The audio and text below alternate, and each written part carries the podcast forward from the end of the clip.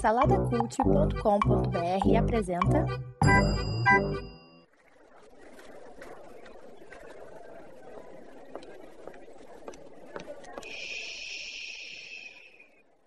Que comece o Super Pot Show!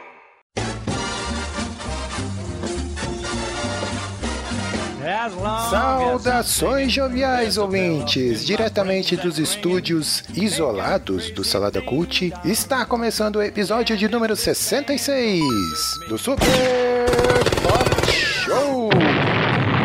Woohoo! Yes! Eu sou o Edu. O...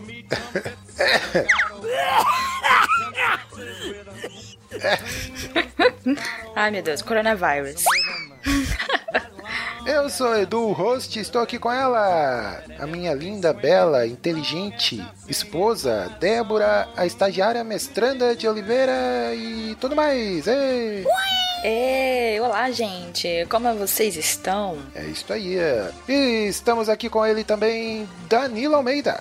Sou eu, e aí galera, mais uma vez aqui com vocês.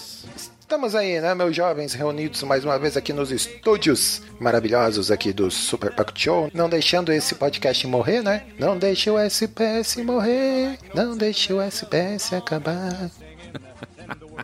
Ficou muito, muito ruim. Ficou, né? Vamos lá, e não podemos esquecer dele ali também, na mesa de som, na edição, na parte técnica. Orelha, o estagiário. É, o, o Orelha pediu pra avisar aqui rapidinho, pessoal, antes da gente ir pra sinopse do programa. Pediu pra avisar que, né, ele tá com essa crise aí e tal, e tá tendo que, né, prestar uns serviços aí, complementar a renda e tudo mais. Ele tá oferecendo os serviços dele de editor, né? Ele, ele que edita aqui o Super Pocket Show, então se você curte a edição e, e tá precisando de uma edição bacaninha aí pro seu podcast, você pode contatar a Orelha, né? Procura lá no Facebook Orelha ou Estagiário e deixa uma mensagem para ele lá que ele tá procurando trabalho, tá procurando porque o salário de estagiário dele aqui, ele disse já que não, não tá mais dando pra, né, pra comprar banana, tá muito caro e tal, então, né, fica aí a propaganda pro Orelha, beleza? Procure lá no Facebook, Orelha ou Estagiário, ele pode fazer um orçamento aí para você. Então é isso, mas vamos lá, a gente Danilo, traga para nós aí a sinopse deste programa. Beleza, então vamos lá. Eduardo de Oliveira, vamos falar hoje um pouco. Vamos nos. É uma palavra que você adoraria que eu usasse nesse momento. Vamos nos debruçar sobre os acontecimentos. Analisá-los aqui sob a ótica cristã evangélica bíblica, ou seja lá o que for. Vamos ver o que está acontecendo no mundo e vamos falar um pouco sobre a nossa visão cristã, né? Vamos com os nossos óculos cristãos, a nossa vida cristã, olhar para os acontecimentos e ver qual é o caldo que sai disso tudo, de acordo com a nossa querida palavra de Deus. É, exatamente. O, vamos lá, mas antes a gente não pode ir, né? Como sempre aqui, né? De, de prate, temos que ir para perguntinha da vez.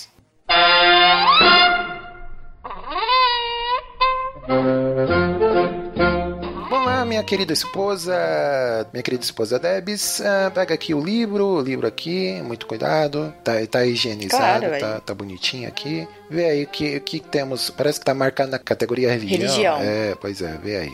O que, que temos? É, E a pergunta de hoje é: Em seus passos, o que faria Jesus? olha só. É quase uma citação, né? Isso. é. Abre aspas. Em seus passos, o que faria Jesus? Fecha aspas. É, muito bom. Essa pergunta aí é proveniente de um, de um livro aí, né? Vocês já leram esse livro? Eu já li. Não. É um É livro mesmo? bem pequenininho, um livro de bolso, né? É, eu sempre ouvi falar, mas nunca, nunca li assim, não, né? Até eu ouvi falar assim, ah, virou tipo que um lema e tal, né? Ah, em seus passos que faria Jesus e tudo mais, né? E é um livro, né? Oh, desculpa, é um filme também.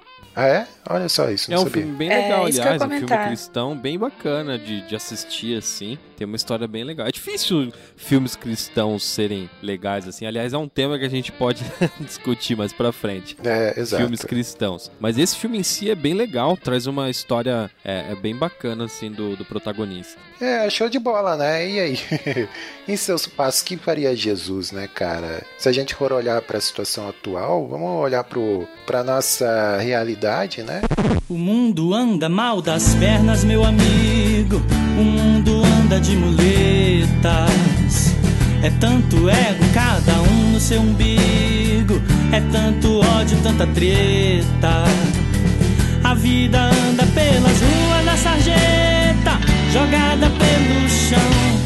Fala do Brasil, que é a nossa casa, e a gente tem acompanhado mais o que tem acontecido, né? É, eu acho que, fazendo uma provocação já, né? Eu acho que Jesus, né, não votaria no Bolsonaro, né? Aliás, é, Jesus, eu acho que ele não votaria em ninguém, né, cara? É, nem no Bolsonaro, nem no Lula, nem no Trump e em qualquer outro que a gente ouve falar por aí, né? É, e antes da gente entrar no papo aqui, é, a gente já vai emendar aqui essa pergunta, a gente já vai entrar no assunto que a gente quer quer tratar, né? E antes de a gente entrar no papo, gostaria de, de falar algumas palavras para a gente começar a refletir, né? Porque hoje, assim, a gente vive em tempos difíceis, né? E se a gente olhar para a história da humanidade, a gente vai ver que tempos difíceis, assim, ao redor do mundo, eles, eles sempre existiram, né? É, guerras, por exemplo, né? especialmente a Segunda Guerra Mundial, doenças, né? A gente pode olhar aí a peste bubônica, por exemplo, desastres naturais como tsunamis, furacões, né, erupção de vulcão em algumas regiões e tal, ou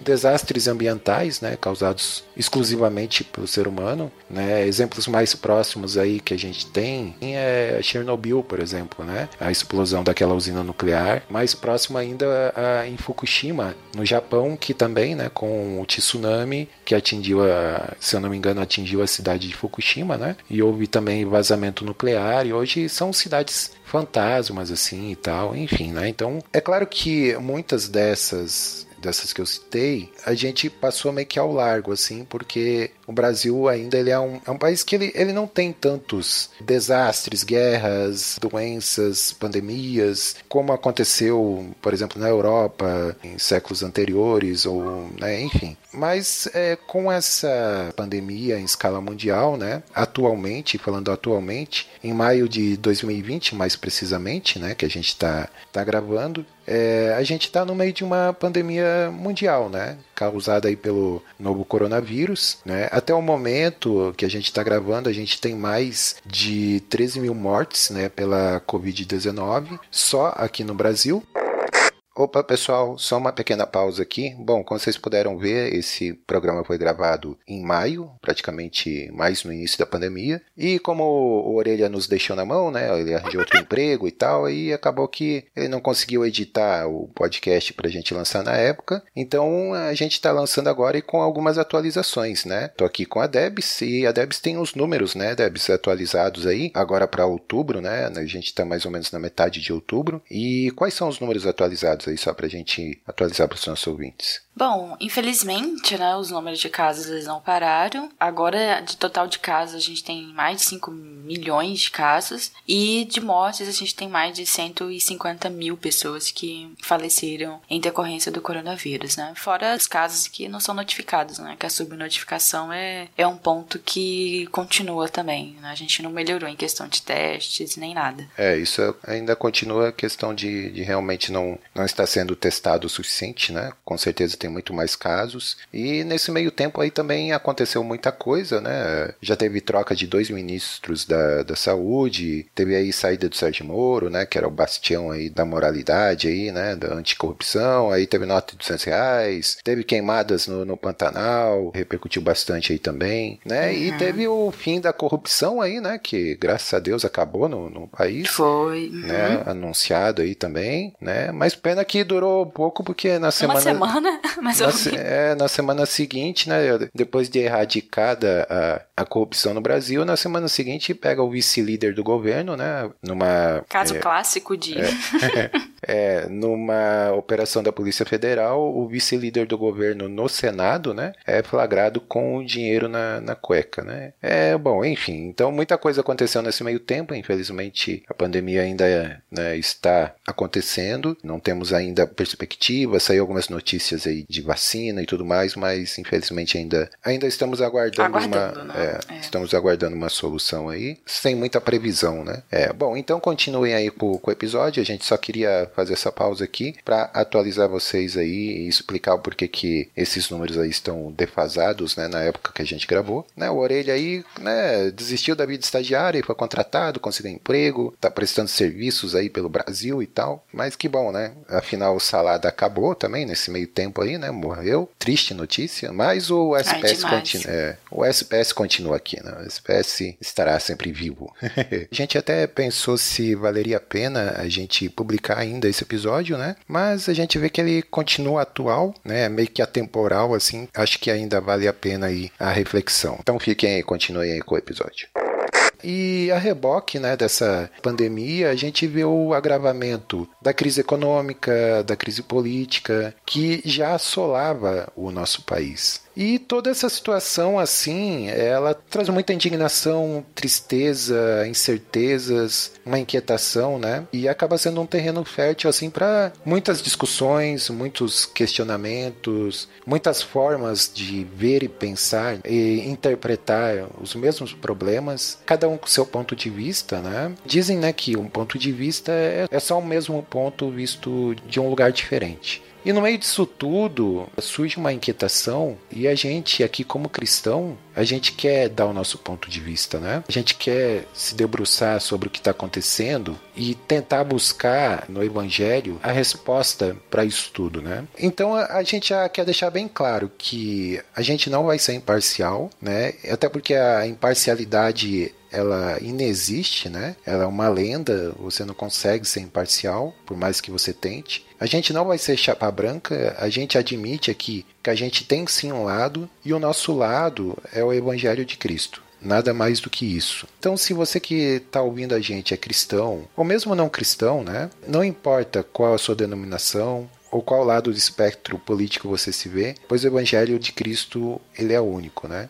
E muito do que a gente vai falar aqui pode parecer óbvio, né? Ou pelo menos deveria, para todo aquele que se denomina cristão mas infelizmente o óbvio ele sempre precisa ser dito, né? Tem uma frase que diz que o óbvio é aquela categoria que só aparece enquanto tal depois de se descortinar muitos véus. Então, depois dessa introdução aqui é que eu gostaria de começar o nosso papo para a gente deixar claro da onde que a gente está partindo, né? Porque a gente como cristão a gente tem uma fé, a gente tem um lugar onde a gente baseia a nossa fé, onde a gente fundamenta a nossa fé. E eu creio que qualquer discussão acerca das coisas ao nosso redor ela tem que partir disso, né? Da ótica do Evangelho de Cristo. Não da ótica do nosso coração, daquilo que a gente quer acreditar, daquilo que a gente gostaria que fosse, mas unicamente da ótica do Evangelho de Cristo, né? Edu. Oi. Não, é só aproveitar, assim, que eu acho que a gente está se propondo a conversar aqui, né? E, e, fazer uma reflexão mesmo, assim, do que a gente tem visto. E eu acho que eu tenho, apesar da que você falou, ah, ser imparcial é, não é possível, né? Mas eu acho que a gente vai tentar, ou, ou, a gente tem feito, na verdade, esse exercício de tentar tirar um pouco de tudo que a gente acredita, que a gente é convencido sobre coisas, né? Enfim, gerais, mas igual você falou, partir de um ponto, mas ao mesmo tempo é sempre se colocar no lugar de que será que a gente tá certo? Será que, né? E fazer uma reflexão mesmo da nossa postura, de como a gente vê as coisas mesmo, né? Porque, enfim, nós não somos os. Nossa, aqui estão os. Os donos os da. especialistas. É, talvez o Daniel seja mais, né? Mas assim, a gente não é o dono da verdade, mas a gente também quer se colocar e fazer reflexão de que ponto que a gente tá, né? Ou quão distante a gente tá da Bíblia ou não, né? Uma coisa assim. É, porque essa inquietação do, sobre tudo que está acontecendo, especificamente olhando para o Brasil, né, a gente tem muitas variáveis aí que a gente pode discutir, né? Então é, é justamente isso, a gente partir desse ponto, tentar olhar pela ótica mesmo do Evangelho e a gente vai sempre, ao longo da nossa conversa, reforçar isso que não são as coisas tiradas das nossas cabeças, né? E até a gente convida o ouvinte a sim questionar o que a gente está falando mas questionar com base se, se a pessoa é, compartilha da mesma fé que a gente, questionar com base nas escrituras, né? E eu até que gostaria que o, o, Danilo falasse, porque questionar com base nas escrituras, eu acho que a gente pode falar um pouquinho sobre a leitura da escritura, né? Porque existe é, meio que um método, né, Danilo, ou se é que se pode dizer assim. Você pode explicar um pouquinho pra gente, pra gente começar a conversar um pouquinho? Sim, ah, vamos lá. Vocês falaram um pouco sobre como que a gente faz mais ou menos para tirar o corpo fora e trazer em si uma discussão que seja baseado em algo que a gente está falando que é a palavra de Deus, certo? Primeiro que nosso ponto de vista, né, a, como o Coquinho bem expressou aí, cada ponto de vista é a vista de um ponto. Então acaba que por cada ser humano ser único, nós acabamos colocando pontos subjetivos nas nossas conversas que deveriam ser mais objetivas.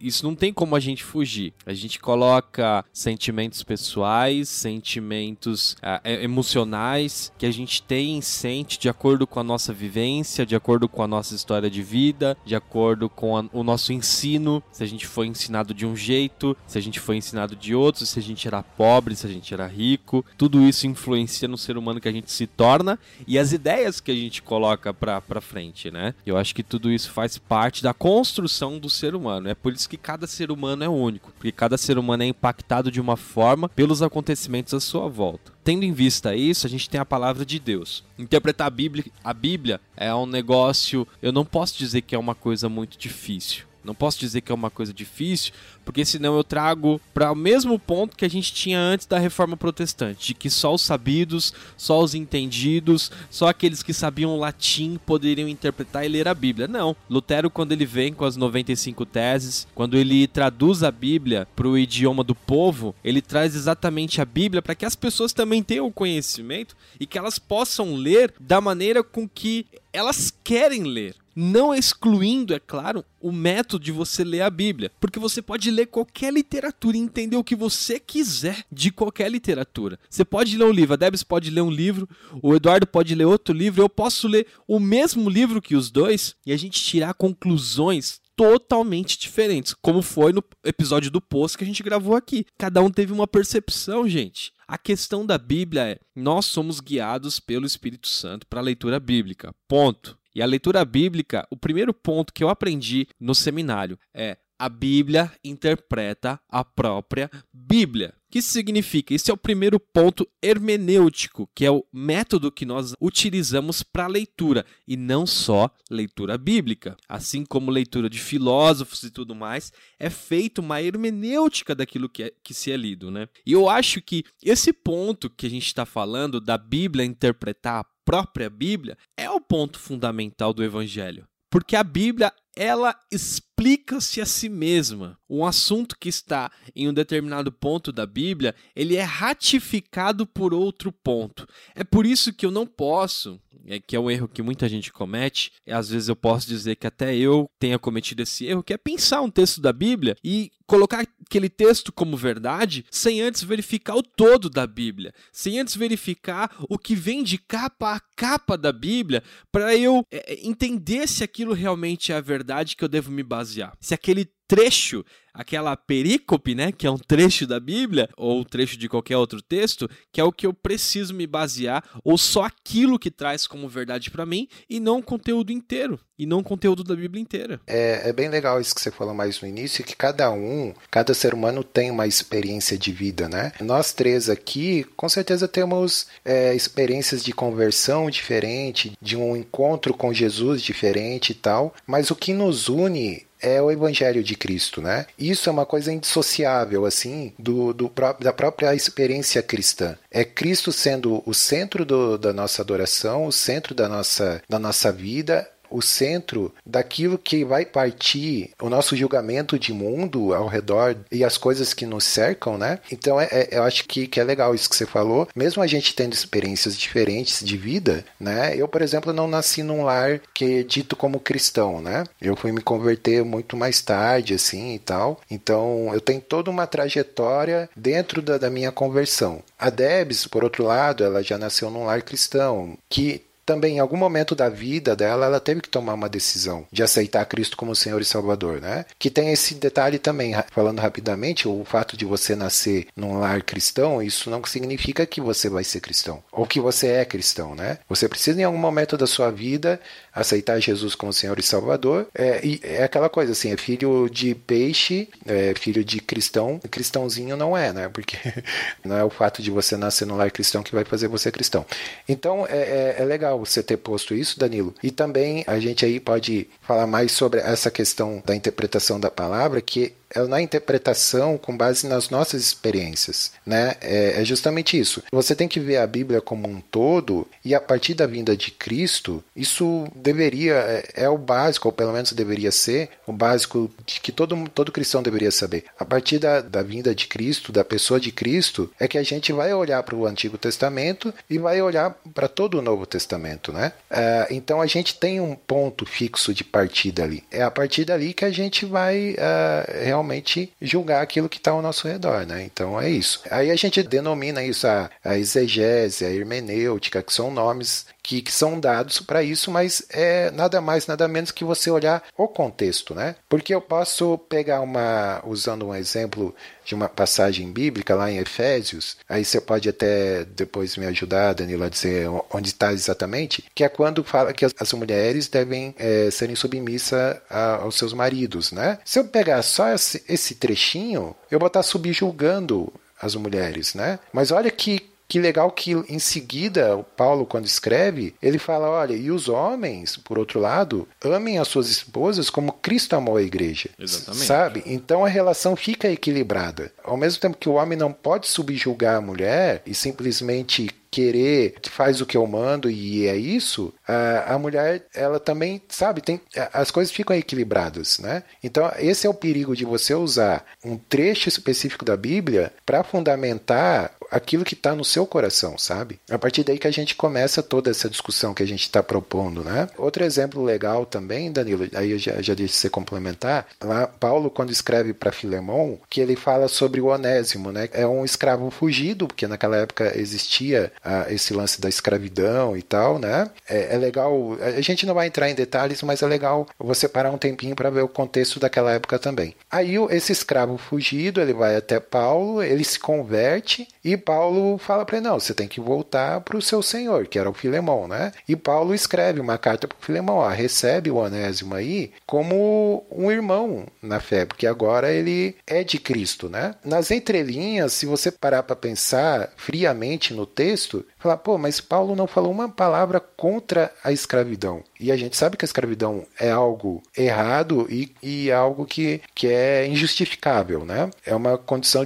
subhumana julgar uma outra pessoa e escravizar ela. E Paulo aparentemente não fala nada disso. Mas a partir do momento que ele fala para o Filemão, acolhe o, o Onésimo aí como irmão, então a relação já muda, sabe? Embora o, o Onésimo continue como escravo, com certeza aquela relação ali, com o passar do tempo, vai mudar, entende? Aí tem mais um exemplo de como a palavra, dentro do seu contexto e tudo mais, ela é, é importante olhar esse contexto, né? Sim, e uma das coisas que você bem lembrou, é que o, modo que a gente lê a Bíblia é a partir do Cristo, né? Cristo veio cumprir as Escrituras, ponto. Quando Cristo vem, cumpre as Escrituras, é por isso que tem, tem um vídeo no meu canal que eu gosto bastante, que eu falei um pouco sobre a partir de qual livro que eu preciso, que eu devo começar a ler a Bíblia, né? Para que isso facilite um pouco mais o meu entendimento bíblico, para que isso facilite um pouco mais um ponto de partida, né? Que eu falo sobre Mateus e os Evangelhos, porque a partir dali, a partir partir do Cristo que eu entendo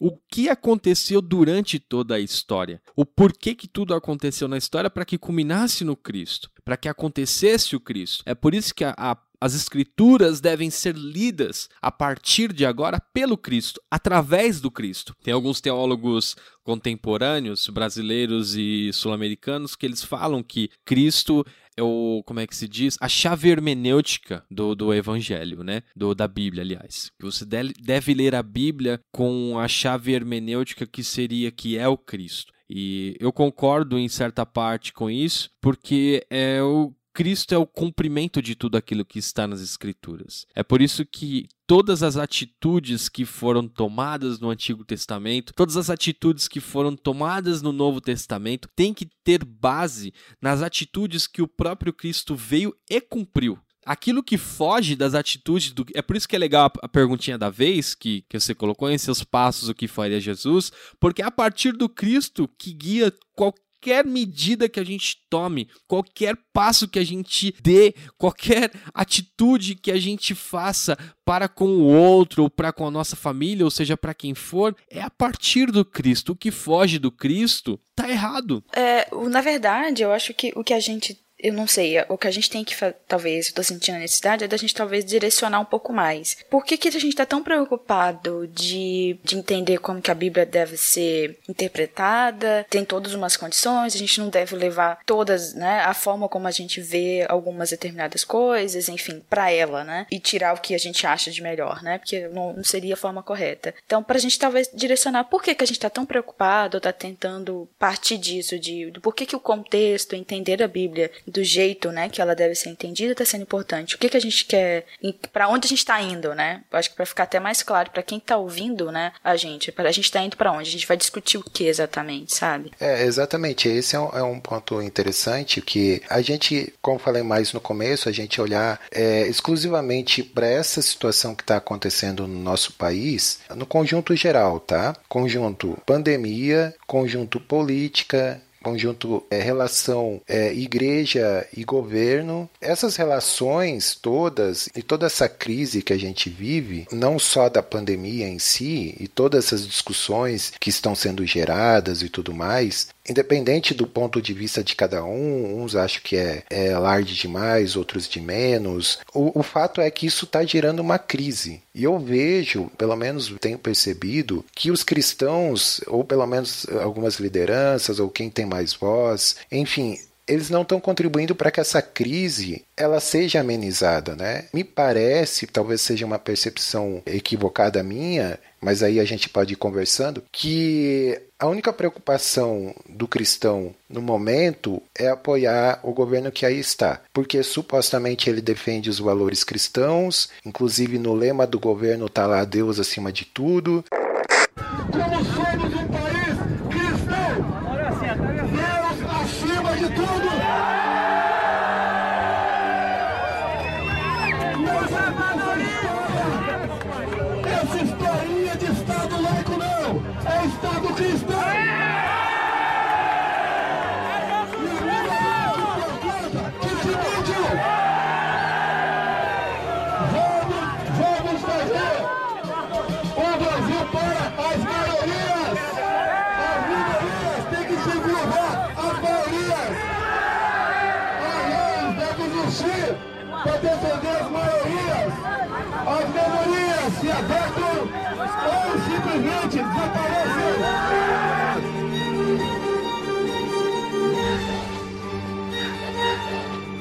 E a gente parar para pensar, será que a nossa atitude como cristão perante a isso tudo que está acontecendo deve ser essa? De você apoiar um governo, de você apoiar um determinado candidato, enfim, a gente vai discutir um pouco essa relação igreja, Estado, governo, política e sobre o, de novo, sobre o crivo do evangelho. Não é o crivo do espectro político que a gente se identifica. Não é isso. Então a gente vai, vai acabar discutindo um pouco sobre tudo isso. E eu acho que é interessante, talvez um ponto de partida, é a gente falar um pouquinho dessa relação né, histórica sobre igreja, Estado, governo, política. Isso em algum momento já deu certo na história. Como que deve ser a nossa relação com os governantes e tudo mais. A gente tem algumas orientações bíblicas, né? Aí o Danilo pode falar um pouquinho mais sobre isso e a gente vai discutindo. Mas a questão é, para onde a gente está caminhando? Essas atitudes que estão sendo tomadas são corretas à luz do Evangelho? Essa é a pergunta que a gente tem que se fazer. Eu e a Debs conversando sobre o assunto e a gente ficava. Em algum momento a gente se perguntou: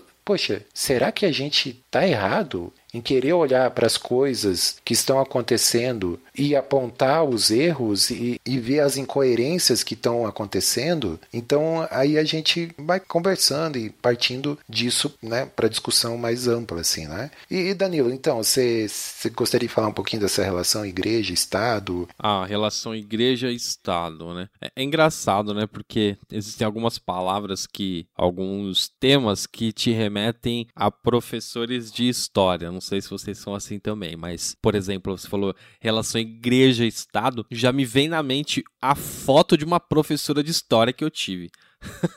é engraçado isso, né? E o que me vem quando eu lembro Igreja e Estado, a, a foto que me vem, que me que marcou bastante essa questão, era exatamente a questão do feudalismo, na época do feudalismo, né? Claro que isso vem bem de antes, a gente pode, é, e desde o começo da história, a partir do ano zero, né? Cristo vem, 33 Cristo morre e a partir dali a gente tem uma perseguição ampla da igreja por conta do governo, né? No estado perseguindo a igreja por não acreditar, o Império Romano perseguindo ali a igreja, depois de perseguindo e tivemos um hall de mártires ali muito grande. Logo depois, a gente tem o imperador Constantino que coloca como religião oficial do estado o cristianismo, né? A partir de uma de uma visão que ele tem numa ponte, numa bandeira, e a partir dali a, a religião cristã passa a ser a religião oficial do Estado, e a partir dali o cristianismo passa a oprimir as outras religiões ou os outros povos que não têm a mesma crença. E então, a, partir desse momento, o que passa a ser regra, o cristão fazer a perseguição para as pessoas que não professavam a mesma fé. Isso durou muito e muito tempo. Aí a gente vem a época das cruzadas, aí a gente tem a época da perseguição ao povo islâmico, a gente tem depois a instituição da Igreja Católica, depois a gente tem ainda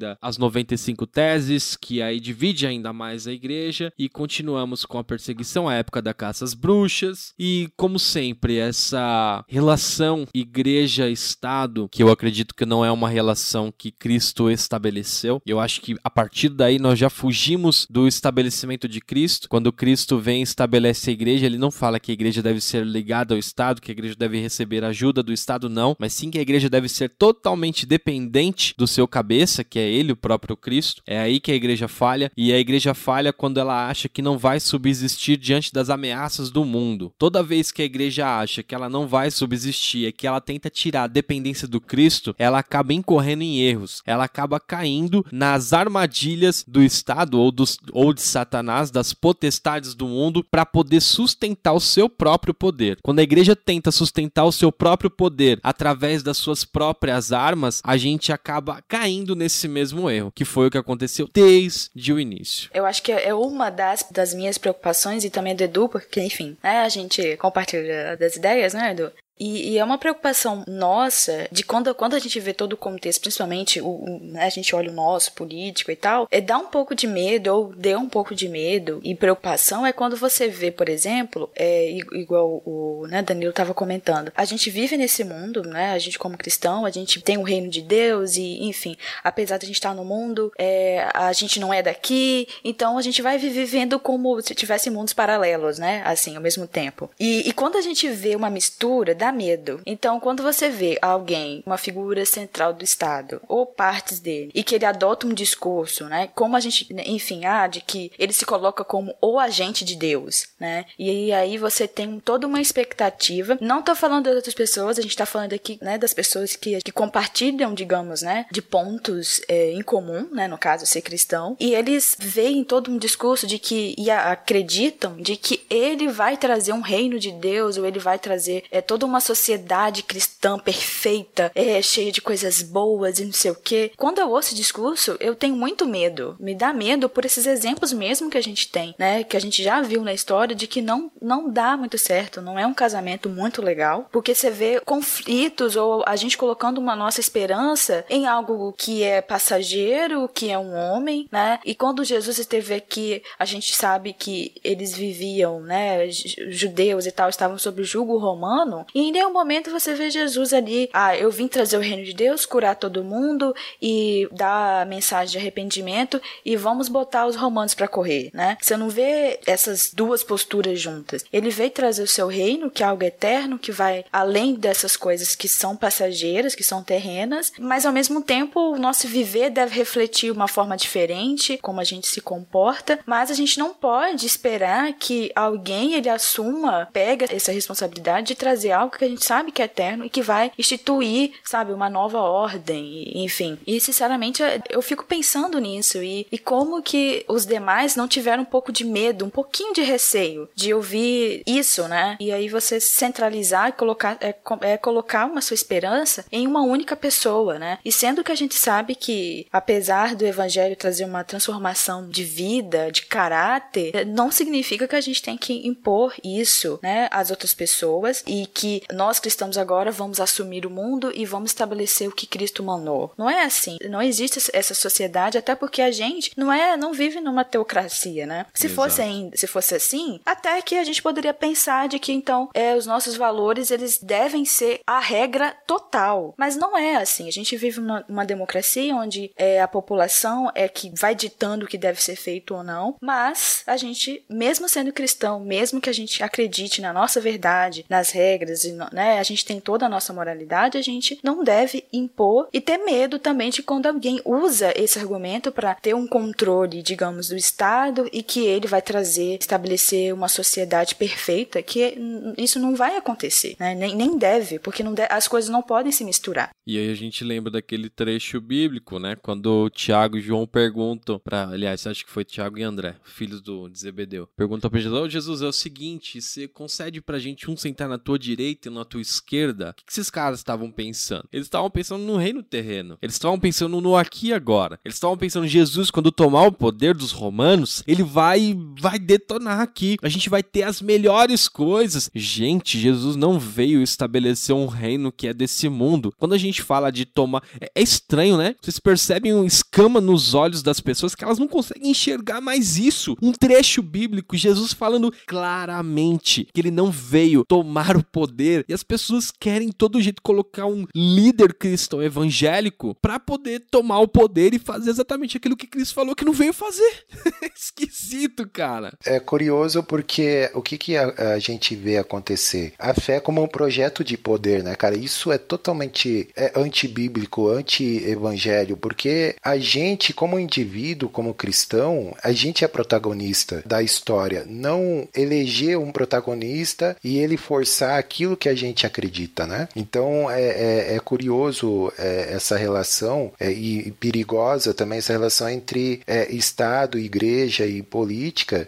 Assim, não é que o cristão não deva se envolver em política ou se interessar por política, né? Deixando isso claro também. Porque, na verdade, tudo é política, né? Aqui, desde as coisas menores no nosso dia a dia, até a política mesmo, propriamente dita, né? numa democracia, é, tudo é política. Quando a gente vai decidir, ah, vamos decidir um tema aqui para gravar, a gente está fazendo política, porque a gente vai, ah, eu acho melhor esse, acho melhor aquele, acho melhor aquele tópico e tal, e a gente chega aqui mais ou menos num consenso e senta aqui e grava. Isso é política, né? É, então, o, o, detalhe não é que o cristão não deva se interessar ou não deva falar política. O que a gente está chamando a atenção é essa relação perigosa de querer implementar é, os nossos valores, sabe, em detrimento da liberdade dos outros, né? Então, e se você a gente for olhar, voltando um pouquinho que vocês falaram, todo o contexto que Jesus veio, o que que os judeus esperavam? Eles esperavam o Messias. Quando Jesus veio, foi uma decepção para eles, porque eles achavam que o Messias vinha em poder e glória, né? Para libertar eles daquela opressão, daquele império, que o Império Romano foi o maior império de toda a história, né? E foi frustrante para eles, porque eles esperavam um Messias que chegasse no tiro, porrada e bomba, né? E não foi isso que aconteceu. E me parece que muitos cristãos hoje têm esse sentimento do tiro, porrada e bomba e quer que resolva tudo dessa forma. É aí que está o núcleo da nossa discussão, que nunca é demais lembrar. Da onde estão partindo as nossas convicções? Será que é de Cristo? Será que é de Evangelho? Ou é daquilo que a gente se apropria da palavra e acha que é o certo? Outro ponto que eu queria colocar rapidinho é que provavelmente muita gente está ouvindo a gente falando, ah, mas estão falando do governo atual e tal, dessa situação. É a situação atual. Aí surge aquele, naquela né, história, ah, mas e o Lula, e o PT, e a Dilma, e a esquerda? Calma, é, é, a gente vai chegar lá, né? Calma aí, a gente vai, vai chegar nesse ponto da discussão, né? Mas o... Não, eu acho que nem achou, Edu, eu acho que te cortando. Eu acho que é nem chegar a esse ponto. Eu acho que tudo que a gente tá falando aqui são coisas que a gente tem que usar para todos. É, é, é, sabe? São coisas que a gente tem que pensar para todos. Obviamente a gente parte de um recorte, igual as pessoas de história e tal gostam falar, né? Enfim, a gente tá discutindo que talvez são coisas que a gente tem tem que usar são para todos. Eu acho que a gente não tem que ter uma essa posição, ah, esse lado é certo, esse é correto, porque, sabe, não, não é isso, né? É o que a gente até já conversou, não é adotar esses lados, a gente não tá partindo do evangelho, porque o evangelho não é nenhum desses dois, entendeu? Não tem nenhum deles aí. Então a gente tem que pensar muito bem que são critérios que a gente vai ter que usar para qualquer um. Exatamente. E uma das coisas que a gente precisa pontuar é que o evangelho vem muito antes do esquerda-direita, aí do, do Karl Marx. Eu, eu acho que muita gente confunde, muita gente confunde mesmo. E eu acho que o Karl Marx, ele copiou muita coisa do evangelho. Ah, Daniel, você tá dizendo que a esquerda, ah, tem mais a ver com o evangelho. Eu tô dizendo que ele copiou muita coisa. Estou dizendo isso. Porque Jesus, o Cristo, vem muito antes desse tipo de filosofia. Vem muito antes desse tipo de crença, crença marxista, ou seja lá o que for. Eu acho que o que a gente não deve e o nosso ouvinte não deve se deixar levar é, a partir do momento que eu começo a fazer aquilo que está na Bíblia, eu começo a agir conforme Jesus agiu. E isso por um acaso se confunde com alguma ideologia de direita ou uma ideologia de esquerda, não interessa, mantenha aquilo que está na Bíblia. Você está seguindo a Bíblia. Se isso se confunde com direita ou esquerda ou não, você mantenha sempre o foco na Bíblia. O que você faz não tem a ver com ideologia de direita ou esquerda, isso tem a ver com Bíblia. Eu acho que isso não tem é estranho porque ninguém sabe o que é direita ou esquerda no Brasil hoje, todo mundo está discutindo que é todo mundo comunista e não sabe o que é o comunismo, não sabe o que que é você ser um revolucionário. É estranho isso, porque as pessoas estão pegando todos os discursos que nós vemos, gente, são os discursos de WhatsApp. Peguem todas as respostas que vocês recebem das pessoas, são respostas que elas recebem do WhatsApp. Gente, a gente é muito mais inteligente do que isso. A gente é muito mais capaz de raciocinar do que isso. Não, ótimo ponto esse que você puxou, eh, Danilo, porque as convicções das pessoas estão se baseando em um WhatsApp, né? Ao invés de voltar para a palavra e buscar a resposta na palavra e no evangelho, as pessoas estão se contentando com o fast food das notícias, do pensamento, que é, é, é o que, que vem pelo WhatsApp, é aquilo que corrobora com, a, com aquilo que eu penso, independente se está certo ou errado. Não se tem esse critério de examinar todas as coisas e reter o que é bom, então acaba se perdendo, né? Eu diria até, Edu, acho que, obviamente, nós, a gente está falando aqui para um grupo, né? A gente se identifica como cristão, a gente tem um ponto de partida. Mas mesmo a gente, e quem não é cristão, a gente precisa ter, no mínimo, estudo, estudar um pouquinho de cada coisa. Eu não posso falar comunismo, socialismo, não sei o que, se eu não entendo o que é aquela visão e realmente me, me colocar, né? E, enfim, tentar, né, ter uma postura de, de você aproveitar ao máximo e estudar aquilo que aquilo diz e aquilo não é, e você elaborar o que você concorda, o que, enfim, o que pode até vir de encontro com o que você acredita, porque é aquilo que a gente está falando, é sempre partir do ponto que a gente precisa refletir a nossa postura, a gente precisa também estudar, ver os contextos, até mesmo os, os contextos, às vezes tem umas falas, ah, o comunismo é isso, o comunismo é aquilo, você vê que as pessoas, elas não sabem o que que é, às vezes uma das maiores tragédias que a gente, às vezes a gente lembra, como o holocausto, por exemplo, enfim, e coisas do tipo, escravidão, às vezes não partiram, por exemplo, disso que é dito como socialismo e comunismo. Exatamente. Às vezes você vê as pessoas se associando simplesmente é a pior coisa que pode acontecer é, é isso, né? Mas às vezes a ideia própria às vezes do comunismo, do socialismo é uma coisa muito mais teórica, né? E mesmo aquilo que a gente vê na história que se apropriaram e disseram que nós somos isto, nem cumpriram a própria teoria deles, entendeu? Exatamente. Então às vezes a gente vai descontextualizando as coisas de tal forma, aí a gente vai vendo uns discursos que, sabe, é sem fundamento algum, porque vai pegando a coisa de contexto até os fatos históricos. Então se a gente só fazer uma análise grossa desse jeito, a gente vê que não tem nenhuma ligação específica a isso que hoje é tão, sabe, as pessoas têm um medo de uma coisa que nem, nem existe, que é irreal, sabe? Que pra nossa realidade são coisas que não vão acontecer nunca. São utopias, é teorias, sei lá o quê. Porque a gente às vezes tem que lidar com o que é realmente ser humano, entendeu? O que é poder, a relação que a gente tem com tudo isso, né? De, enfim, e, e a chamar atenção mesmo para isso. Exato. E a gente até falou de, da questão ali, ah, de que a gente lembrar que esquerda, direita, eles não propriamente são bíblicos, digamos assim. Eles podem conter, às vezes, elementos que não são antibíblicos, mas não quer dizer que, sabe, a gente tem que estar nessa posição de defesa porque a gente tem que tomar sempre muito cuidado com o que a gente está falando, né? E aí, até, Edu, você falou, ah, a gente tem que saber exatamente de onde a gente está partindo ou que coisa que leva a gente pensar de tal forma, né? Igual, por exemplo, você achar que uma pessoa que simplesmente no discurso dela, ela não ela se candidatou a poder executivo e ela, ela É. não tem nenhum tipo de projeto, não tem nada concreto que é o que a gente tem que usar para avaliar candidato A, candidato B. Mas aí tem umas palavrinhas que a gente como cristão tem que tomar medo, né? Ah, é a Bíblia, é Deus acima de tudo, não sei o quê. E, enfim, vai misturando as coisas e a gente não vê nada de concreto, sabe? Ficou faltando. Então a gente tem que não é aceitar qualquer coisa, tem que criticar, tem que avaliar, não é aceitar qualquer coisa, né? É igual, por exemplo, a gente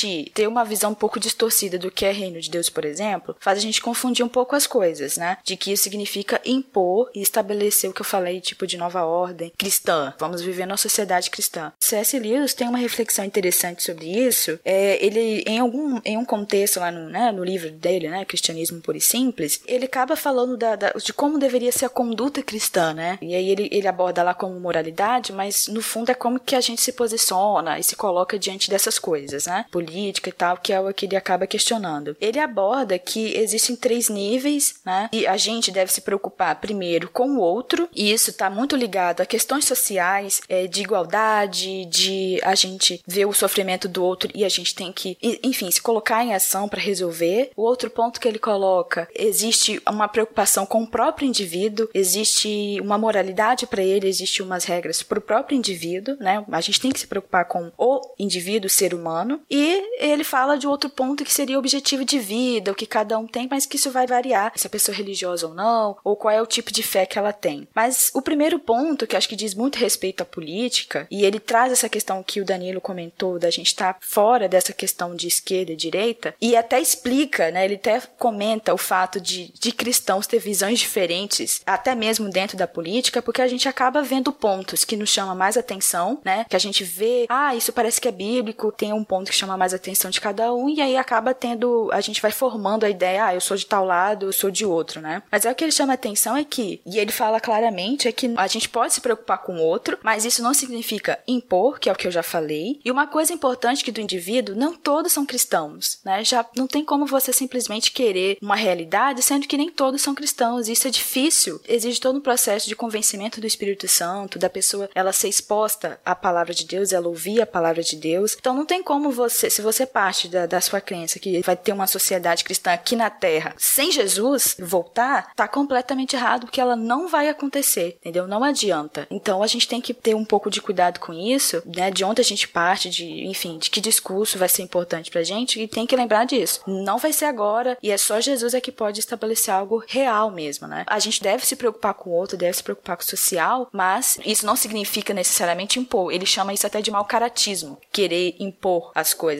assim pras pessoas. É, o detalhe de, que nem você falou um pouco antes, é, Debs, de um candidato e se colocar como aquele que vai trazer os valores cristãos, usar o nome de Deus e tal. Assim, a gente não pode sair abanando o rabinho para qualquer um que fala, que se diz falar em nome de Deus, né? A gente tem que ter critério, porque simplesmente a pessoa vir e falar, ah, eu vou aqui lutar pelos direitos dos valores cristãos e não sei o que e tudo mais, mas não pode ser só isso, tem que ter um plano de governo, tem que ter um plano de gestão, né? Até muitos dizem, né, que o problema do Brasil é, é a corrupção, né? E muitos acreditam que, ah, parar de roubar, as coisas se resolvem, né? Para mim isso sim é um moralismo muito barato, é bravata de político populista, sabe? Porque assim, além do problema da corrupção, o problema do Brasil é um problema de gestão, porque a gente viu, é, olhando para a última eleição, que não tem um projeto, né? Não, não tem um projeto de nada, de nada. Se elegeu com base numa insatisfação política, usando ainda o nome de Deus e tudo mais, mas isso não é suficiente, sabe? Eu acho que sim, você tem que avaliar o caráter da pessoa que está se candidatando, ah, se ela defende valores cristãos, legal e tudo mais, mas não é suficiente. A gente precisa de alguém que tenha um plano de governo e que olhem para a população, olhem para o povo, para governar para todo mundo, né? Porque porque senão cai na questão do queremos implementar aqui uma teocracia e não é por aí, né?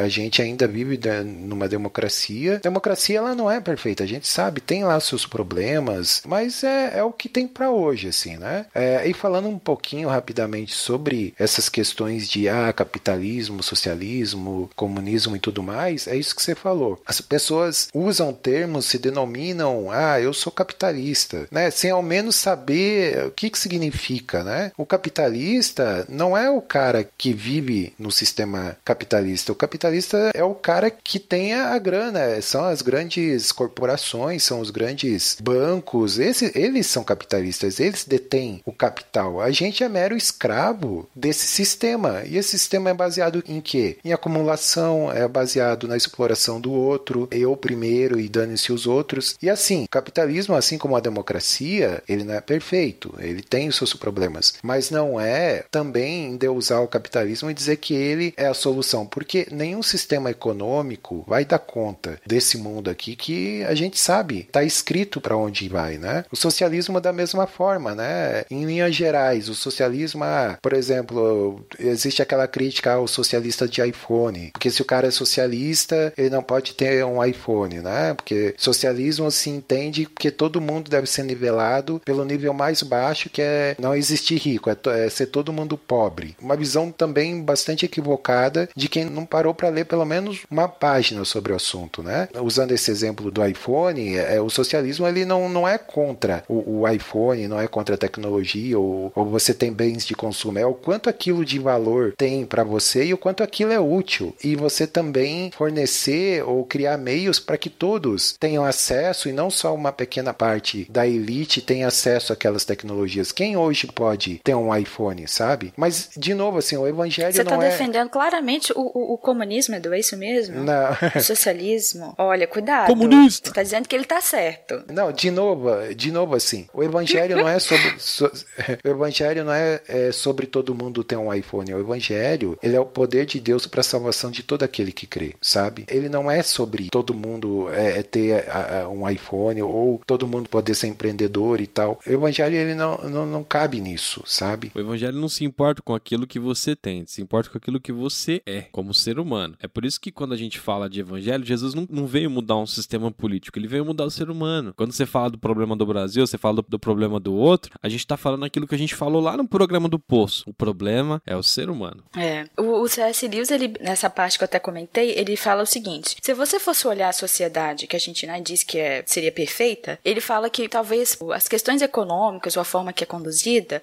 talvez seria parecida com a esquerda. Mas se a gente for analisar, por exemplo, a conduta de como seria é, a forma familiar, a forma como as pessoas se comportam dentro de casa, por exemplo, seria uma coisa que a gente estranhar. Ele fala que soaria até um pouco aristocrático, que se parece algum pouco com o que a gente chama de liberalismo, um pouco mais conservador, entendeu? Então, no fundo, as coisas vão se misturando, entendeu? Ela não tem essa carinha, né? É essa o, o tal rótulo, né? Porque, enfim, o evangelho às vezes parece paradoxo, a gente não entende tudo, e é isso, vai dando, às vezes, eu falo por mim, que às vezes dá uma confusãozinha até de como eu me posiciono sobre isso, né? Será que eu, ou eu devo me posicionar, ou eu devo falar, ou não falo? Porque a, gente, é igual eu falei, a gente vive aqui, mas a nossa cabeça não tá pensando aqui agora. Mas ao mesmo tempo, isso não exclui que a gente deva participar da política, que a gente deva ter a nossa opinião a respeito das coisas, né? Mas aí, enfim, a gente tem que saber até aonde a gente vai levando a nossa fé e até, até onde a gente acha. Ó, aqui nesse caso não cabe a gente pensar religiosamente quando a gente está falando viver dentro da democracia, a gente tem que respeitar os direitos civis, é, a liberdade de expressão, as pessoas falarem, e enfim, a liberdade de expressão, assim, até dentro dos limites da lei, obviamente, né? Tem, tem essas questões que às vezes ali é, a fé, ela não, né, os preceitos que eu tenho não, não vão dizer muito, mesmo que eu precise viver ela, até ali não é o que eu devo usá-la claramente para falar, né? Você usa como base, mas não é aquela coisa absoluta. E aí é essas nuances assim que a gente tem que às vezes tem que entender e, e, e é aprendizado que a gente vai tendo e fazendo sempre pensando né, na sua própria postura que ajuda a gente a se posicionar ou não, né? Porque não pode ser tudo muito cego, que é o que a gente vê umas defesas de um lado como de outro, né? De uma postura muito cega que é contra o cristianismo. Acho que o, o Danilo que já falou, né? A, a, razão tem que estar o tempo todo ali, junto com, né, com a fé. A gente não pode ser simplesmente ir junto com a maré, que a gente tem que fazer sempre esse exercício de estar pensando e fazendo críticas, né? olhando para a Bíblia, que, ah, igual por exemplo, a gente nem citou os versículos, né, que às vezes as pessoas usam, ah, a gente deve se submeter ao governo. Como é que a gente entende isso? A gente tem que fazer reflexão para não usar os trem fora de contexto, que é o que a gente começou lá no início, né, para justificar alguma coisa que às vezes é injustificável. Você quer falar um pouquinho dessas duas passagens, Danilo? Você acha muita coisa? Dá pra falar, porque é, é, na verdade é o que eu falei no começo. A Bíblia. Vamos lá. Eu vou ler Romanos aqui, 13, 1 a 4, pra gente ter uma, uma ideia aqui, pessoal. Todos devem sujeitar-se às autoridades governamentais, pois não há autoridade que não venha de Deus. As autoridades que existem foram por ele estabelecidas. Portanto, aquele que se rebela contra as autoridades está se colocando contra o que Deus instituiu, e aqueles que assim procedem trazem condenação sobre si mesmos, pois os governantes não devem ser temidos a não ser pelos que praticam o mal. Você quer viver livre do medo da autoridade? Pratique o bem e a ela o enalteça pois é serva de Deus para o seu bem. Mas se você praticar o mal, tenha medo, pois ela não porta a espada sem motivo. É serva de Deus, agente da justiça, para punir quem pratica o mal. Legal. Paulo escreveu isso daqui no Novo Testamento, certo? Então significa que Elias, quando falava contra as políticas do rei Acabe, ele estava fazendo o quê? Plantando maldição sobre sua vida? É o que a gente fala sobre a Bíblia interpreta a própria Bíblia. A Bíblia interpreta-se a si mesmo. Vamos olhar para os profetas. A gente catar cada profeta, profeta Jeremias. Isaías, né? Exato, Isaías. Isaías que foi um profeta chamado para falar, falar, falar e nunca ser ouvido.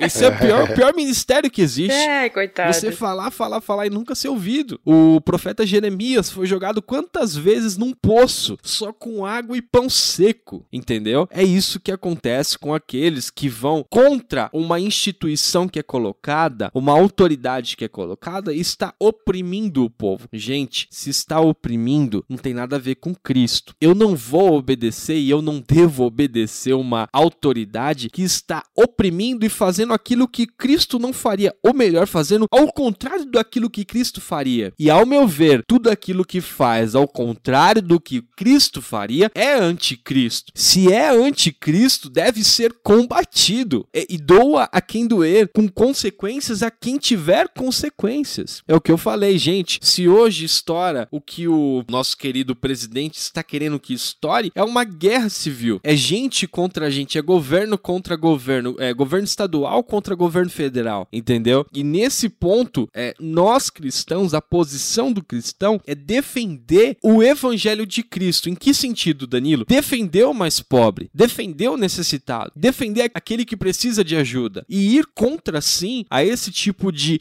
imposição que coloca totalmente em risco a vida do cidadão, que coloca o cidadão é, à mercê da situação, à mercê do vírus, que é o que a gente está vendo hoje em dia. Esses versículos que reforçam a importância da gente, na verdade, sempre criticar, né? Na posição de você estar tá sempre cobrando todos, ainda mais quando se diz ou se coloca como alguém, né? Simpatizante da fé cristã, ou que alguém que abarca todos esses valores, a crítica deve ser maior, né? Por ele estar tá dizendo isso, porque ele precisa fazer o bem, né? E aí essa sujeição tem essa, essa condição, né? De você estar tá esperando que ele realmente cumpra. Eu até coloquei aqui porque é uma preocupação minha se a pessoa ela fala que é cristã, eu tenho que ter essa posição de crítica, ainda mais e espero algumas posturas, né? Como moderação, equilíbrio. Às vezes você vê palavras soltas de qualquer jeito. A gente sabe que palavras, né? Elas têm significado, elas têm peso, têm impacto e tudo isso tem que ser pensado de, de, de uma forma muito importante, né? E, e que às vezes eu não vejo esse cuidado de equilíbrio, de moderação, de ouvir as outras pessoas, de respeito às outras pessoas, que é o que às, às vezes a gente fica um pouco preocupado quando a gente não, não vê isso, né? E uma preocupação é o exemplo que fica, porque a, as pessoas depois, é que a fé das pessoas, elas podem ser afetadas, de ter uma repulsa, digamos assim, ao evangelho, diante de uma postura, né, de uma pessoa que claramente se diz, né, que se apropria e que tem todos esses valores, é, pode ter um impacto na fé das pessoas muito grande, né, na propagação do evangelho, porque depois ninguém vai lembrar que foi o governo, vai lembrar que os evangélicos colocaram um governo ruim, que a gente não sabe como é que vai terminar, enfim, assim, aí tem um impacto negativo no que a gente está querendo, que é propagar o evangelho, que aí fica uma coisa muito contraditória, né? Exato. É, é, só complementando Romanos ali rapidinho, a fala de Paulo aqui, a gente tem que lembrar para quem Paulo estava falando, né? Que a gente falou a questão do contexto. Paulo tá falando para uma igreja nova e na iminência da volta de Cristo. Vocês lembram o que acontecia? Tinha gente lá em Gálatas, quando a gente pega o livro de Gálatas para ler, tinha gente deixando de trabalhar porque Cristo ia voltar. E Cristo vai voltar mesmo, então vamos deixar aqui, vamos viver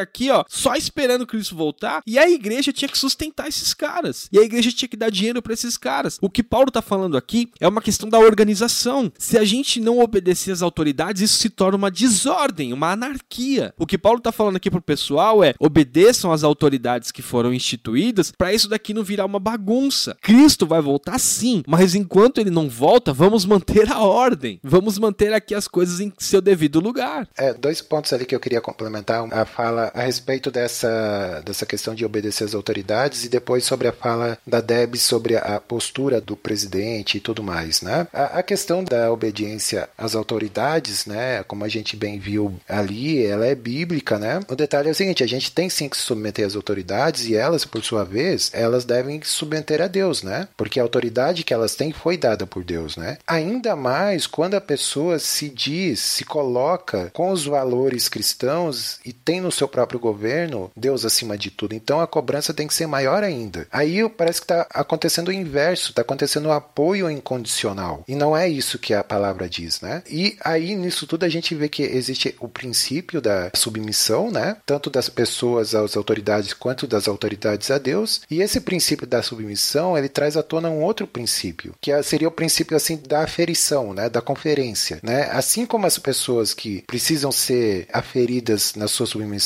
às autoridades, as autoridades também precisam ser cobradas e aferidas na sua submissão a Deus, né? Então, aí linkando isso com a fala da Debs sobre a postura do nosso presidente, sobre as falas, sobre a moderação, sobre é, tudo isso que ele tem representado, né? E não dá para dizer que é perseguição da mídia, porque ele fala as coisas abertamente, né? Sempre falou, ele sempre teve essa característica de falta de moderação, de falar o que pensa e ser inclusive é, admirado por falar o que pensa, indiferente da bobagem que ele fala, né? Tem a, a, essa questão de que a, a gente estava até assistindo, eu e a Debs, um documentário sobre um livro da, da Michelle Obama, né? Tem na, no Netflix, a gente inclusive indica aí. Em um determinado momento, ela contando que na época das, das campanhas eleitorais e tudo mais, ela era assim fortemente atacada, né? De forma grosseira e tudo mais, né? E daí ela, as pessoas falavam para ela assim, ah, não se preocupa com isso, que isso é só política e tal, e não sei o que, né? E daí ela parou para pensar, ela falou, não, isso não é só política. Esses discursos enviesados, esses ataques, ainda mais vindo do líder de uma nação, eles mudam o formato da alma das pessoas. Não adianta a gente querer aqui fingir que é só política, porque é o jeitão dele e tal, mas vamos pensar e analisar aquele na posição que ele está, com os valores que ele diz carregar e defender, e tomar uma postura como ele vem tomando, é, você para e pensa que ah, isso não tem impacto nenhum na vida das pessoas e tal. E não é verdade. A gente vê famílias, amigos, é, amizades sendo desfeitas por conta dessas discussões, dessa polarização, de todo esse discurso que tem se criado. E de fato você vê que isso formata mesmo a forma como as pessoas pensam e como elas veem as coisas. E de novo, voltando ao evangelho, é por isso que a necessidade da gente voltar para a palavra, voltar para Cristo, voltar para o evangelho, porque a gente está se deixando dominar por esse tipo de discurso. Independente do lado que você esteja, tá? É, você que está nos ouvindo, independente do lado que você esteja, do espectro político que você se veja, essa reflexão ela precisa ser feita, né? Então é esse detalhe. E não só isso, porque você vê também muitos apoiadores e próprios ministros do governo com os discursos que, sabe, não condizem com a fé cristã, com o proceder cristão. Você é, foi nomeado, por exemplo, um secretário da cultura, o cara fez um discurso reproduzindo palavra por palavra, fala do ministro da propaganda da Alemanha nazista, que é o Joseph Goebbels, né? Então, isso é muito grave. Por que, que esse governo atrai esse tipo de pessoa? Entende? É, ou você vê, por exemplo, um cara que é muito famosinho aí, o Caio Coppola, que é comentarista político lá na CNN e apoiador do governo, né? E, e se diz cristão também. Eu acompanho a trajetória do Caio Coppola desde a época da Jovem Pan, hoje ele tá na CNN, né? E você vê umas falas, por exemplo, tem uma fala dele daquele evento que aconteceu na Ponte Rio-Niterói, é, daquele sequestrador que foi morto, né, por um atirador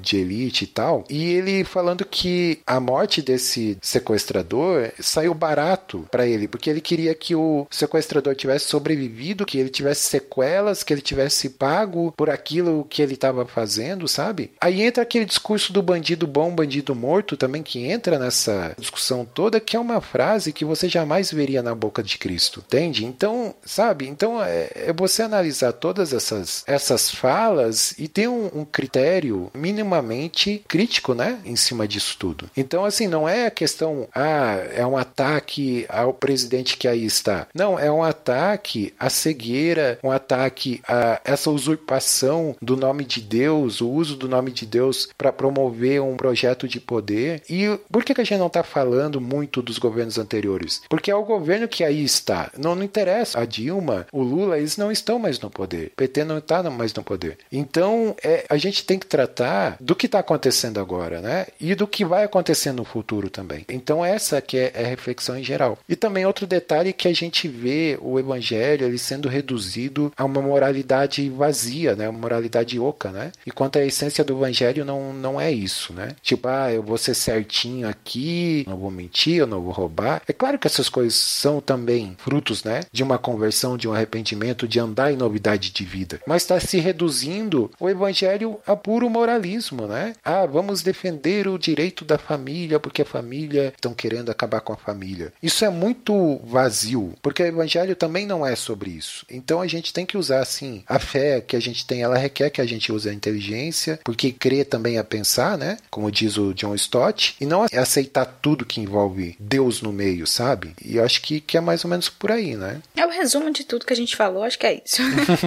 Parece que os cristãos eles estão trocando o Jesus por um novo Messias, né? Eles querem que alguém venha e resolva os problemas. E a gente olha para a história e vê que isso não acaba bem. Isso não resolve. A questão é que se a gente não olhar para a história e procurar saber mais a fundo as coisas, a gente vai cair nos mesmos erros, né? Então é, é muito complicado, assim. É. Isso tudo e a gente precisa sim ter a responsabilidade, porque senão a gente vai estar tá condenado a repetir a história de que a gente acabe virando uma tirania uma opressão evangélica, né? E o evangelho não é sobre isso, né? Esse é o momento da, da igreja em si se descolar desse pseudo-evangelho que está sendo pregado. Eu não sei de que forma isso pode ser feito, mas a igreja precisa fazer isso, cara. A gente vive um momento que ser confundido com esse pseudo-cristianismo uhum. que eles exercem é. não faz bem e afasta cada dia mais as pessoas do verdadeiro evangelho. Que eu acho que é exatamente essa é a maior tática de Satanás. Ela faz com que alguém se denomine cristão e faça exatamente o contrário daquilo que Cristo fez. Então acho que essa tática está dando muito certo para eles. E é o que a gente vê hoje nas falas, é porque não é possível que as pessoas vejam. Se você pega o perfil do Cristo e você pega o perfil desse pseudo Messias, que as pessoas não vejam. Eu acho até um traje falar isso, mas ok. Pois é, eu também acho horrível, horrível. Ele brinca com isso, é muito chato. Exato. Ele brinca com isso. Né? Eu sou Messias, mas não faço milagre, né? Que para vocês verem, ó, olha o tipo de fala que é colocado é, na boca de um governador de estado, oh, oh, entendeu? Oh, só te, te contando, a gente tinha medo do Temer só porque a gente julgava ele satanista, a pessoa brinca desse jeito e a gente não condena o cara. Aí eu fico, ai, que cristianismo é esse, sabe? Pois é. É, assim, é, é, complementando isso, a, a gente sabe que todas as pessoas são falhas. A gente é falho, a gente não quer alguém perfeito para governar mas que já que assume esse papel, assume os valores ditos cristãos, mas que tem um mínimo de empatia com o que está acontecendo, porque a gente vê tudo ao contrário. Não existe um, um discurso de paz, não existe uma palavra de conforto, não existe uma palavra de reconciliação. É tudo muito truculento e que não traz benefício nenhum para a população e muito menos para o meio cristão, ou pelo menos ser um pouco condolente com tudo que está acontecendo. É claro que é difícil tomar decisões numa situação como essa. Você tem que escolher, você tem que tirar recurso de um lugar e pôr para outro. A gente imagina que não seja fácil estar numa posição como essa, seja de presidente, de governador, de prefeito, mas a questão é o quanto o discurso dele condiz com a, os valores que ele diz é, seguir. E muito mais que isso, o quanto o, o, discurso dele condiz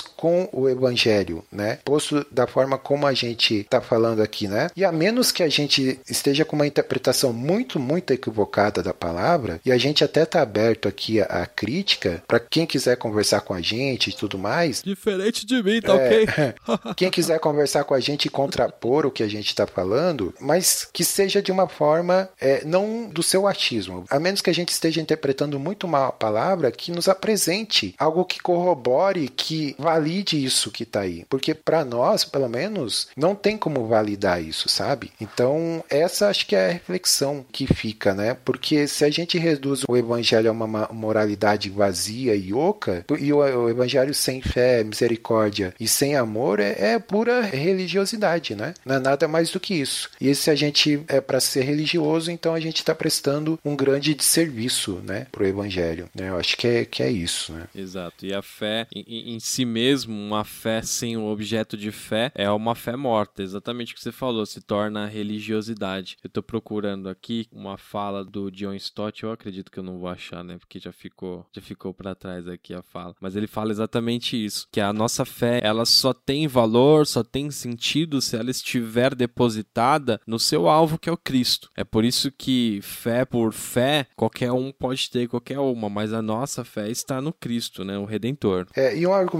que é muito usado uh, desse discurso anti-esquerda que, que tomou conta, né? Porque hoje basta falar que você é anti-esquerda, que você luta contra o comunismo, que você tem o aval de, ah, de estar do lado certo, eu estou aqui fazendo justiça e lutando contra as forças do mal e tudo mais, né? Tem gente que acha que realmente a gente está nessa guerra, né, de, né, contra o comunismo e, e tudo mais, enfim. É fato, e a gente sabe disso, que a esquerda, digamos assim, ela flerta com muitos valores cristãos, digamos, de, ah, de atender os mais necessitados, de atender as minorias e tudo mais, é, por um acaso flerta com os valores cristãos, né? Ah, mas tem outros valores que são totalmente contra aquilo que a gente defende. Às vezes pode coincidir da esquerda ou direita, ter valores que a gente não considera antibíblicos, ou seja, que eles não vão contra a Bíblia, mas não necessariamente que eles são, não sei, talvez ficou tão claro, mas é de falar que não adianta a gente querer colocar todos os nossos valores, querer uma sociedade cristã, se todas as pessoas não forem assim, porque realmente uma sociedade só vai se fazer quando todos forem. E isso é porque a gente realmente não vai impor,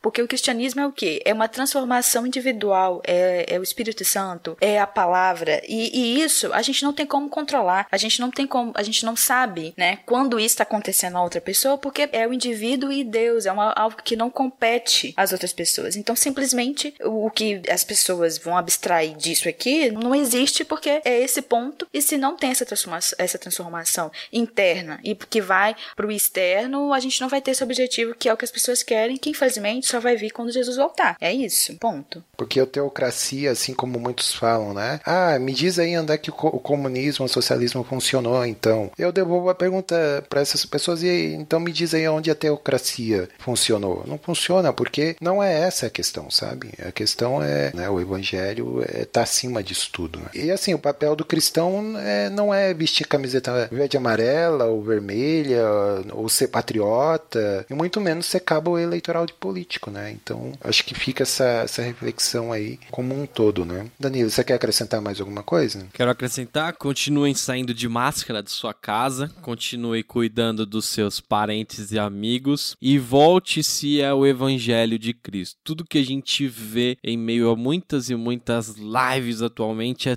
tudo menos evangelho. E é estranho que a gente, mesmo em casa, não consegue se voltar ao evangelho verdadeiro de Cristo, não consegue ler a Bíblia, parece que tudo fica meio nebuloso pra gente nesse tempo, onde a gente quer se encher, se encher de tanta coisa, mas a gente esquece da principal, que é simplesmente senta na sua cadeira, abre sua Bíblia e lê e deixa o Espírito Santo falar ao seu coração. E a autoridade primeira que a gente deve se curvar é a autoridade do Cristo na nossa vida. Quando você coloca e entroniza o Cristo dentro da sua vida, é Ele que a partir daquele momento começa a guiar todas as, as suas atitudes, é Ele que a partir daquele momento começa a guiar as suas emoções, é Ele que a partir daquele momento começa a guiar o seu modo de olhar para o próximo, o seu modo de olhar para a sua família, o seu modo de olhar até mesmo a política. É a partir da autoridade do Cristo revestindo seu coração de todo amor e principalmente de todo amor, que é o maior dos dons.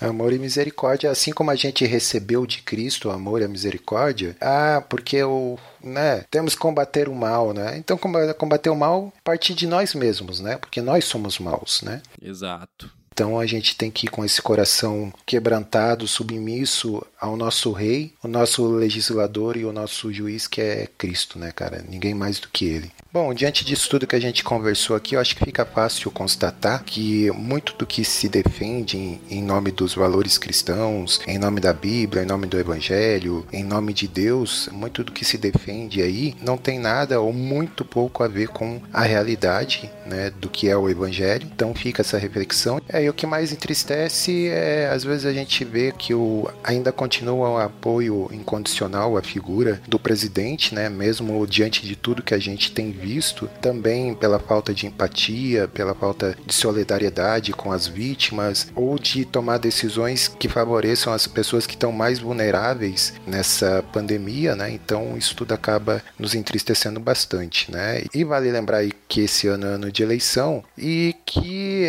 a escolha de pessoas que supostamente defendem os valores cristãos não deve ser um único critério, porque a gente vê que não isso não é suficiente, precisa precisa ter conhecimento da vida pública, precisa ter conhecimento de como fazer política e tudo mais. Então, fazer escolha de candidatos que supostamente defendem os valores cristãos não é o suficiente, né? Tá aí essa realidade toda que a gente tá vendo, né? E para finalizar, a gente gostaria de deixar uma reflexão sobre um texto que é muito repetido, né? E talvez as pessoas não tenham se dado conta, que é aquele texto de João 8:32, né? E conhecereis a verdade, e a verdade vos libertará. Acho que vale a pena para quem é cristão dar uma olhada no contexto dessa passagem, porque essa passagem ela é usada totalmente fora do contexto. A gente vê com frequência essa palavra aí sendo repetida pelo presidente ou por apoiadores do governo, e se a gente for olhar o contexto dela, ela não tem absolutamente nada com esse contexto que eles querem inserir de conhecer a verdade, a verdade vos libertará. Então acho que vale a pena estudar, tirem um tempinho, estudem todo o capítulo 8 onde está esse versículo, vejam o contexto e percebam que isso nada tem a ver com o que está sendo falado e muito menos com o evangelho realmente de Cristo, né?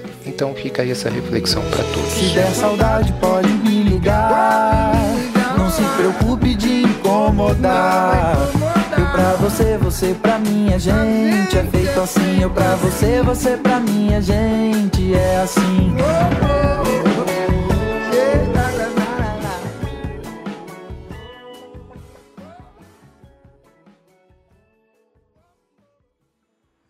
Teu reino é sempre firmado em misericórdia, justiça e igualdade, bondade e fidelidade. Tua igreja te adora. Tua igreja te adora. Teu reino é sempre eterno, firmado em misericórdia, justiça e igualdade. A tua igreja te adora. A tua igreja te adora. Então é com essa palavra que a gente encerra. Você pode comentar e também ajudar a ampliar mais essa discussão. É, você acessa lá saladacult.com.br, né? Você procura lá o episódio, você pode comentar e ajude a gente a refletir mais eh, sobre esse assunto. E se você não concorda com a gente ou tem algo a acrescentar, coloque lá nos comentários, é, ajude a gente também a refletir melhor, né? Sobre tudo, tudo que a gente falou. E de preferência com educação, é, da mesma forma que a gente colocou aqui, e trazendo embasamento bíblico, né? Porque, como a gente falou, não é sobre o seu achismo, não é sobre o nosso achismo, é sobre o que a palavra nos diz, né? Então, fica aberto aí para discussão. E vamos à hashtag do programa, o que podemos colocar? Evangelho acima de tudo? Não, acho que não, né? Hashtag fora Bozo. Hashtag foco na palavra. Isso, foco na palavra, pode ser? Pode. Foco na palavra é muito nome de bloco de jornalismo. É, ou. Foco na Não, palavra. é fé, fé, força e foco, né? É, nossa, isso foi muito feio. Foco no Evangelho de Cristo, pronto. O que, que vocês acham? Hum. Boa? Ficou feio ainda, mas tudo bem. o foco é uma palavra feia. De É uma olho, palavra de olho no Evangelho de Cristo. Ai, ai. Então tá bom, vai ser aí, de olho no Evangelho de Cristo, essa que o Danilo falou. Pior do que imaginar. Meu Deus. Então é isso, né, pessoal? Obrigado aí a todos por chegarem até aqui. Compartilhe esse episódio. O episódio mais cristão de toda a história do SPS, que eu vou te falar. É. Teve até glória a Deus aqui. Teve, glória a Deus. Glória a Deus. É, nem o Cabo da Ciolo na sua loucura, cara. A gente tava conversando, nem o Cabo da Ciolo na sua loucura ainda tinha um discurso mais bíblico do que o próprio Bolsonaro, né, cara? O Daciolo era melhor. Bota essa hashtag era boa, hein? era a melhor opção. Ai, Deus, nos perdoe. Então é isso, minha gente. Obrigado por você que nos ouviu até aqui. Compartilhe aí esse episódio, ajude a disseminar aí essa reflexão. E é isso aí. Até a próxima. Valeu e tchau. Tchau, gente. Falou, galera. Até a próxima. A tua igreja te adora.